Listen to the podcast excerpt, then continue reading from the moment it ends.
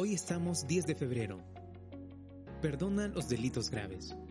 Algunos, la mayoría, nos cuesta perdonar a las personas que nos producen dolor.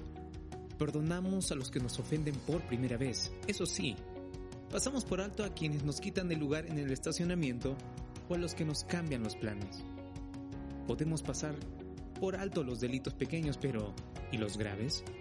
Los ofensores reincidentes, aquellos que se llevan nuestros amigos, nuestra virginidad, a nuestros padres. ¿Puedes perdonar a la escoria que te hirió? El no hacerlo podría ser fatal. El resentimiento mata a los necios, la envidia mata a los insensatos. Job 5.2. La venganza fija tu atención en los momentos más feos de tu vida. El ajuste de cuentas congela tu mirada fija en eventos crueles de tu pasado. ¿Es ahí donde quieres mirar? ¿Repetir las escenas y revivir los daños te hace ser una mejor persona?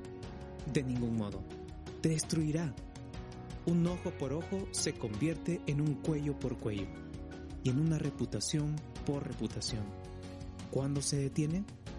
Bueno, se detiene cuando una persona imita a Dios.